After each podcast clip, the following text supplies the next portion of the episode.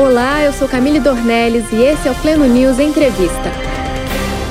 No dia 1 de novembro, eu entrevistei o pastor Davi Góes em nossa redação.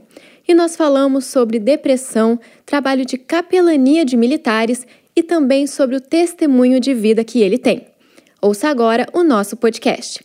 Hoje eu estou com o pastor Davi Góes, líder do Ministério Canaã, uma grande igreja lá de Fortaleza, que tem um testemunho de vida fortíssimo é escritor e fala sobre depressão, problemas mentais e trabalha aí para ajudar mais pessoas a serem mais felizes. Pastor Davi, muito obrigado por estar aqui. Prazer, Prazer te receber. Queria começar falando sobre o seu ministério.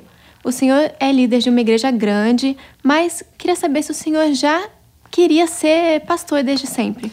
Bom, Camila, minha família é de pastores, né? E assim, eu nunca pensei, eu nunca quis. Eu vi meu pai, meu avô sofrendo durante muito tempo com igreja, com ministério. Eu disse: eu quero outra vida. Eu quero ser empresário, quero ser militar e, e andei por vários lugares. Me preparei, estudei para isso, mas chega um momento que Deus te chama. E eu tive que abandonar tudo. Você Foi... já tinha começado a carreira militar? Já, carreira militar. Coloquei uma empresa para mim de publicidade. E naquele momento eu vi que eu tinha um futuro. Uhum. As pessoas começavam a me elogiar e diziam: esse cara tem, tem um futuro, ele vai crescer. Mas de repente, do nada, tudo aquilo eu perdi. A empresa quebrou e eu entrei num processo muito grande de depressão. E, e eu pensei, poxa, por que será que Deus está permitindo isso? Eu só quero ter condições de ajudar minha família. Mas ali Deus estava me preparando para um chamado. Nossa. Estava me vocacionando. No auge da minha crise de depressão, onde eu tentei por três vezes suicídio, é mesmo? Né? Vindo de uma família de pastores, é, minha, minha família toda evangélica, e mesmo assim eu me vi num estado crítico. Você não, não sabe o que é alguém colocar arma na cabeça. Sabe? Eu, eu coloquei um 38 na minha cabeça e disse: eu vou tirar minha vida. O revólver municiado, as balas, como, como a gente fala. E eu atirava e eu, e eu via o tambor do revólver girando. Né? E naquele momento eu chorei bastante e pedi a Deus uma luz. Uhum. Foi exatamente naquele momento que começou a nascer dentro de mim o desejo de ajudar pessoas que passavam pelo mesmo momento que eu estava passando. Nossa, foi num momento de foi trevas. Foi nesse momento, um momento de trevas. Literalmente ali eu vi Davi, né, no livra-me no vale da sombra da morte. Então eu comecei, poxa vida, será que Deus me chamou para ser pastor? Será que eu estou passando por isso para ajudar pessoas? Uhum. Foi naquele momento, momento de trevas, que eu consegui ver essa luz no fim do túnel e sentir de Deus o chamado e a vocação. Eu nunca imaginei que pudesse ser pastor. Ainda hoje eu digo assim: por que, que tu me colocaste aqui, Senhor? Mas quando eu vejo pessoas que receberam ajuda através da minha vida e viram Deus através da minha vida, eu me sinto realizado. Isso o senhor tinha quantos anos quando aconteceu isso? 22 anos. 22. É, eu tenho 38 hoje. E já tinha uma carreira em andamento? Já, já tinha, já uma, tinha uma família. Comecei muito jovem, né? Trabalhando, entrei nas Forças Armadas com 18 anos. Uhum. Então eu tinha um futuro como oficial. Sim. E de repente eu pensei, poxa, vou ser um coronel do Exército. Tinha futuro para isso. Mas vi Deus é, fazer com que o, aquele castelo de areia fosse desmoronado. Deus foi retirando, retirando tudo. E foi retirando o meu coração. Hoje eu faço trabalho com os militares, uhum. né? Faço o que eu queria, sou mais honrado do que se eu fosse um coronel, né? Já fui condecorado várias vezes. E assim, hoje eu sou feliz, sou realizado por fazer o que eu gosto, o que eu quero e principalmente ajudar pessoas. Uhum. Né? Foi isso que te motivou a escrever os dois últimos livros que Sim. você ia falar sobre depressão? Exatamente. Eu, eu, eu tenho vários testemunhos de pessoas que estavam prontas para cometer suicídio. Como eu visito vários quartéis, é, eu não vendo os livros aos militares. Eu presentei a eles. E eu falo assim de, de graça. De graça. Imagina culto de 300, 400 militares. Eu chego lá com caixas de livro. Quando eu termino de ministrar a palavra, eu digo, ó, um livro de presente a todos. Porque eu comecei a ver que eu estava salvando vidas com um livro. Uhum. E o que mais mexeu comigo foi quando eu cheguei num quartel que eu já tinha passado. E eu havia doado o livro já. E um militar chegou para mim e disse: O senhor salvou minha vida. E eu atendo muita gente, eu disse, por quê? Ele disse, no dia que eu estava pronto a cometer suicídio, eu estava de serviço no quartel, com a minha pistola. Nossa. E um amigo disse assim, vamos assistir um culto, tem um pastor aí. E eu saí do serviço e fui para o culto. Eu estava armado e eu pretendia, ao sair dali, cometer suicídio. A palavra toda foi para mim e quando o senhor terminou, o senhor doou o livro, eu abri o livro. Quando eu abri, eu abri numa página que eu disse assim: esse cara tá falando comigo, não pode. E ele começou a ler, ler, ler, foi para casa, se sentiu bem, é, esperou o próximo culto e hoje ele é um servo de Deus. Mas ele disse assim: eu estava num alto índice de depressão e naquele momento eu ia cometer suicídio. O seu livro me salvou. Nossa, é incrível, então, né? Como hoje, uma sementinha. Isso é muito forte. Então, para mim, não é o valor do livro. Eu, eu me sinto mais realizado, Camille, quando eu, eu presenteio alguém do que quando eu vendo. Uhum. Porque quando eu vendo, sabe, eu recebo dinheiro em troca. Mas, assim, é bom, eu tenho custos, mas para mim, eu, eu, eu, prefiro saber que eu salvei uma vida. Uhum. Né? Eu chego dizendo para as pessoas que eu sou um salva-vidas. Uhum. E se para isso eu fui chamado, vou cumprir meu chamado. Como que o senhor ingressou nesse trabalho de capelania dos militares? Eu fiz um curso de capelania, saí do quartel e com amigos militares me indicaram um curso de um pastor nos Estados Unidos e eu fiz o curso e comecei a trabalhar meio desacreditado, né? Porque você sabe que quando você começa as pessoas não, não dão credibilidade.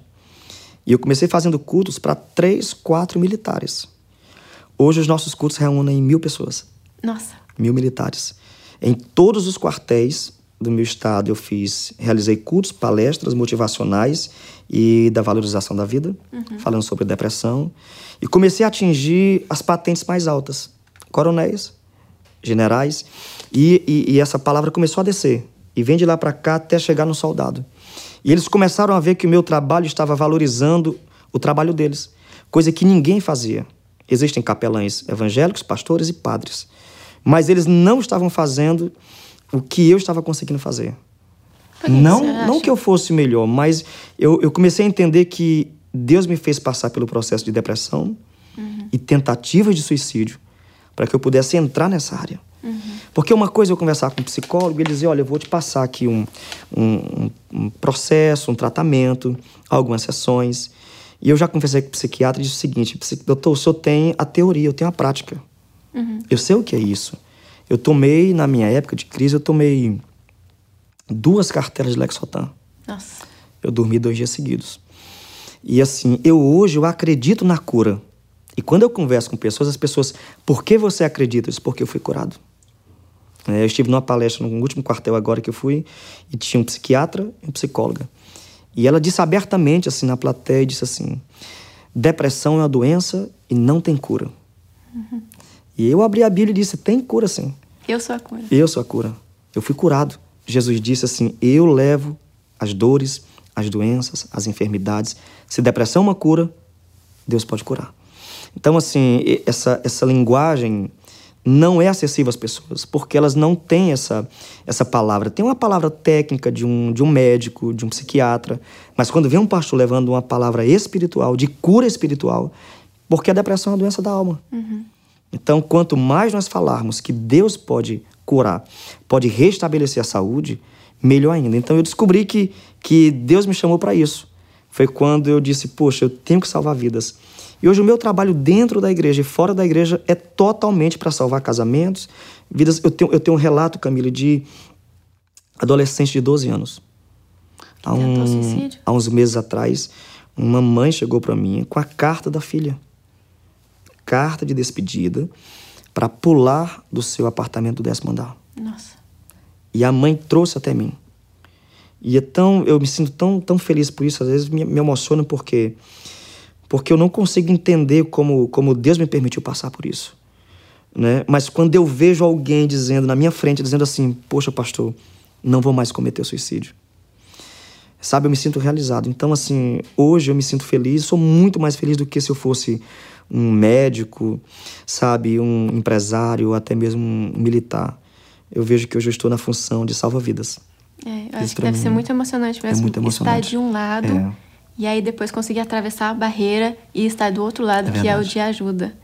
É, pastor, o senhor passou por um trauma bem grande quando era criança ainda, né? Sim. E passou por um, um problema de abuso, abuso sexual. sexual. E eu queria que o senhor dissesse como foi que o senhor conseguiu é, passar por isso, ultrapassar isso. É, eu falo, eu falo para muitos pais o seguinte: os pais deixaram de cuidar dos seus filhos para cuidar da própria vida. Então, depois que criaram a creche, o pai sai de casa para o trabalho e deixa a criança lá e a criança é criada pela professora, pelo diretor do colégio, da creche. O pai pega à noite, então ele não está introjetando nenhum princípio, nenhum valor. Uhum. Meu pai era pastor e morava no interior e passava o tempo todo nas igrejas, no campo e tal. E eu ficava em casa como empregada doméstica. Então, dos meus 8 aos 11 anos, uma mulher de 20 anos me abusava sexualmente. Criança ainda criança. E eu não podia contar porque eu sentia aquilo, poxa, se eu contar, meu pai vai me bater. Mas porque ele pode você pensar. já, sabia, já entendia o que estava acontecendo. Eu entendia, entendia porque ela ia, ela dormia, ela dormia na nossa casa, morava na nossa casa. Então, ela ia toda noite no meu quarto. Uhum. Toda noite. Chegou num ponto que um dia meu pai viajou três dias com a minha mãe e deixou a gente lá. Então ela levou a irmã dela. Então ficou ela e a irmã dela durante três dias abusando né, de uma criança de oito, nove anos. Você imagina. Então eu cresci com um sentimento de nojo de mulheres. Até os meus 16 anos. Não queria namorar, não queria nada, não queria contato, porque eu achava, achei repugnante o que elas fizeram comigo. Sim. Né? E aí eu disse, poxa vida, chegou no momento que quando eu cheguei na minha juventude, eu tive uma experiência com Deus, numa vigília, fui orar e, e o Senhor me extravasou de poder, de unção, e ali eu me senti curado né, daquele sentimento de nojo de mulheres no que se refere ao ato sexual. Comecei a namorar, namorei, casei cedo, aos 23 anos, mas antes disso, como eu tive um, um, uma guerra familiar com os meus pais, eu entrei num processo de depressão porque, por ser o mais velho, eu me isolei de todos eles. Uhum. Seus pais sabiam? separaram. Meus pais separaram e eu fiquei, eu disse, poxa, agora estou sozinho. Eu perdi a minha base. Uhum. Fui abusado como criança, perdi a base, que era pai e mãe, uhum. né? E fiquei assim, poxa vida, o que vai ser de mim? E eles souberam dos abusos? Vieram saber quando eu escrevi meu livro. Nossa. Eu nunca contei a eles. Depois de casado, me casei, três, dois filhos e tal. E quando eu escrevi o livro, eu cheguei para meu pai e disse: leia. Cheguei para minha mãe e disse: leia, leia o livro. E ela disse: Ah, meu filho, obrigado e tal e tal.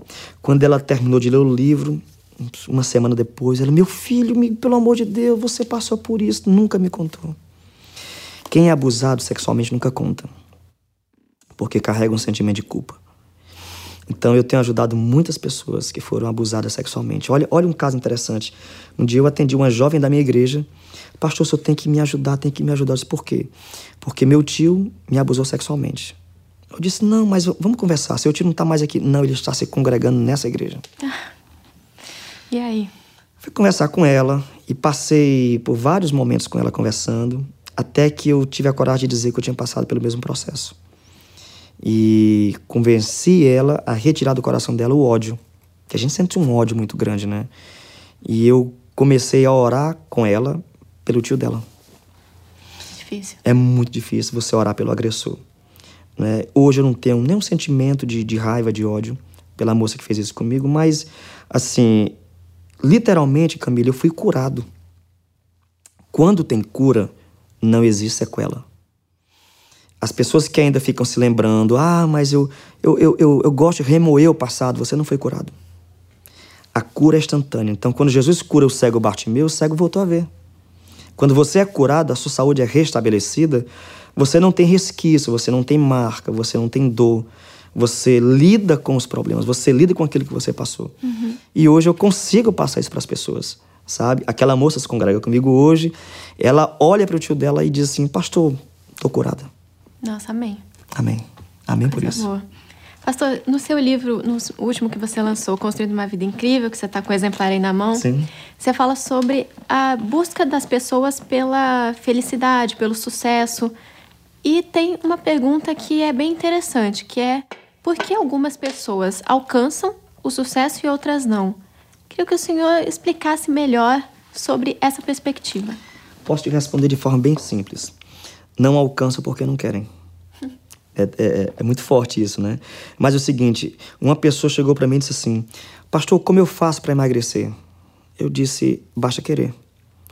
Porque tudo que eu quero, tudo que eu, que eu penso que eu, que eu necessito, que, que aquilo vai ser ideal para mim, o melhor para mim, eu posso fazer.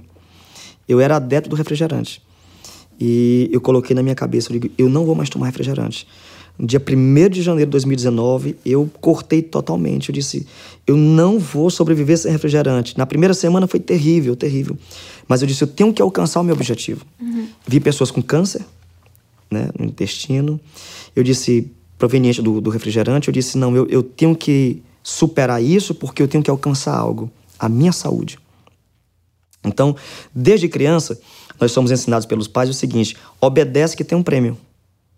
Então, as pessoas que conseguem construir uma vida incrível, elas constroem em busca daquele prêmio. Uhum. Em alguns momentos eu vou ficar frustrado, porque eu não vou conseguir, mas eu vou tentar sempre mais uma vez. E assim, por que, que eu preciso cuidar da minha saúde? Porque eu só tenho ela, só tenho esse corpo. É. Por que, que eu preciso cuidar do meu casamento? Porque eu casei para fazer aquela pessoa feliz. Eu tenho filhos. Eu sou contra totalmente o divórcio. Então, assim, a ideia é: eu vou trabalhar para conquistar algo. Se eu não conquistei hoje, amanhã vai dar certo. Se não deu certo amanhã, depois vai dar certo. Eu preciso entender o seguinte: cuidar da saúde, por quê? É o meu corpo, é único. Eu não uhum. tenho outro de reserva. Cuidar da minha alma, porque ela é única. Ao morrer, a alma ou vai para o céu ou para o inferno. Ela é única, eu preciso cuidar, eu preciso nutrir isso aí. E eu vi muitos casamentos é, se diluírem porque as pessoas não lutavam por ele. Casamentos que se terminaram, que, que se acabaram por coisas fúteis.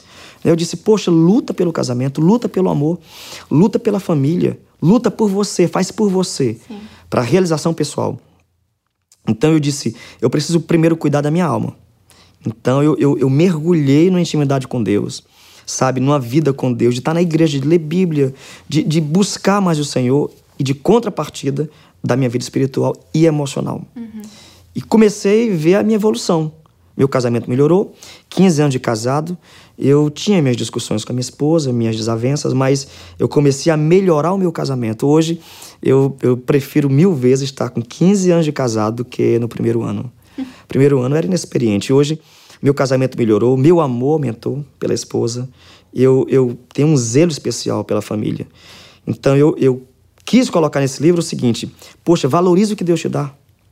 Tem pessoas que não têm o que você tem e gostariam de ter o que você tem. A casa que você mora, casamento, o filho, o corpo que você tem. E você tem e menospreza. É, então eu comecei a, a, a, trabalhar isso em mim. Uhum. Eu, tinha, eu tinha um complexo de inferioridade porque eu sou baixinho. Ah, é via... maior do que eu, tudo bem. e eu vi amigos meus de 1,90m, sabe? Eu disse, caramba, por que, que Deus me fez pequeno? E eu, e eu tive esse complexo. Mas eu disse, não, Deus me fez assim. Eu, eu tenho algo que eles não têm. Né? Eu, eu possuo algo que eles não possuem. Eu vou valorizar o que Deus me deu. Uhum. O processo de valorização, eu vi esses dias que é o seguinte, que o, o sentimento de gratidão produz felicidade. É, se todo mundo fosse igual também era muito chato. Lógico, era muito chato. Então eu gosto, assim, hoje de valorizar e ser muito grato a Deus. Eu, eu valorizo e agradeço a Deus por tudo, Camille. Quando eu me acordo, eu sento na cama e a primeira coisa que eu faço é falar com Deus e dizer: Deus, obrigado por estar vivo. Porque tem pessoas nesse momento que estão no hospital indo a óbito. Estão nesse momento pessoas morando debaixo da ponte, sem alimento, sem casa. E eu estou deitado na minha cama, obrigado, Senhor. É um sentimento que as pessoas não têm, porque só agradecem quando conquistam um novo emprego, um bom faturamento, uhum. um novo carro. E se você consegue agradecer pelo pouco, Deus vai derramar muitas bênçãos sobre a sua vida. Amém. Pastor, para terminar a nossa entrevista, apesar de estar muito bom o papo, muito interessante, eu queria que o senhor falasse sobre a sua perspectiva sobre a sociedade que a gente está vivendo. Ela tem passado por mudanças de comportamento, mudanças morais, isso muito evidenciado agora no início desse governo. Que o senhor falasse sobre é, o que o senhor acha dessa nova perspectiva que a gente tem e quais os problemas que a sociedade enfrenta. Camila, a sociedade tornou-se líquida. Perdeu valores, princípios, principalmente familiares. Hum. A família está vivendo um, um período de, de prosperidade financeira. Uhum. E isso tem afetado os sentimentos maternos e paternos. Eu sou de uma época em que eu sentava com meu pai e minha mãe para almoçar e eu esperava meu pai orar, agradecer a Deus pelo alimento, e eu só colocava o meu alimento quando ele colocava. Hoje não tem mais respeito, não tem mais amor. e principalmente a espiritualidade. Uhum. A ciência descobre que nós somos seres biopsicossocial e espiritual, e essa necessidade da espiritualidade é algo que Deus colocou no ser humano. Eu acredito que Deus criou o ser humano. Então, ele criou e colocou no ser humano a necessidade dessa comunhão, dessa ligação. É tanto que quando Adão peca no paraíso, a primeira atitude dele é se esconder. Então, nós temos essa tendência. Quando a gente está distante de Deus, a gente se esconde, se afasta. Mas, ao mesmo tempo, a gente sabe que precisa, mas não sabe mais como voltar, como regressar. Essa sociedade é uma sociedade que sabe que precisa de Deus, mas não sabe mais como regressar. Porque os líderes espirituais também mudaram seus princípios. Os padres eram mais tementes a Deus, os pastores tementes a Deus, e nós mudamos isso. Hoje está mais profissionalizado, a fé está profissionalizada. Né? As igrejas do antigamente, tanto católicas como evangélicas, eram mais espiritualizadas. Então a gente ia com vontade, com prazer, para sentir a presença de Deus. Hoje estamos mais tecnológicos, estamos mais é, automatizados, uhum. sem sentimentos. E Jesus nos disse isso, que nos últimos dias o amor de muitos se esfriaria. Se esfriaria. E eu estou vendo isso, né? literalmente. É, ninguém respeita mais ninguém. Paulo disse a Timóteo o seguinte: nos últimos dias acontecerão que traição uns aos outros. Nossa. Está tão difícil de crer em pessoas. E, e, e, esse sentimento que não temos mais credibilidade com ninguém, além de nos afastar, uhum. cria um sentimento de autodefesa. Uhum. Poxa, eu não confio mais em ninguém, então ninguém presta. Uhum. Então termina que isso vai se acumulando, se tornando uma bola de neve e a gente vai se enclausurando. Uhum. A gente vai se fechando ali, os nossos amigos estão todos na rede social. Eu não quero contato com ninguém.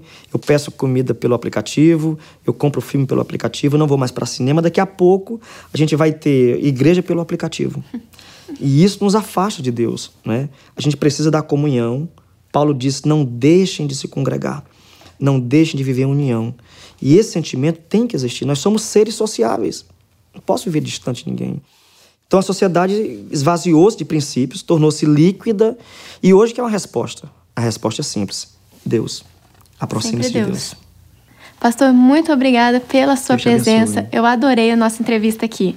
E obrigada a você que acompanhou. Eu estive com o pastor Davi Góes, que é pastor, escritor, capelão militar, esposo e sobrevivente.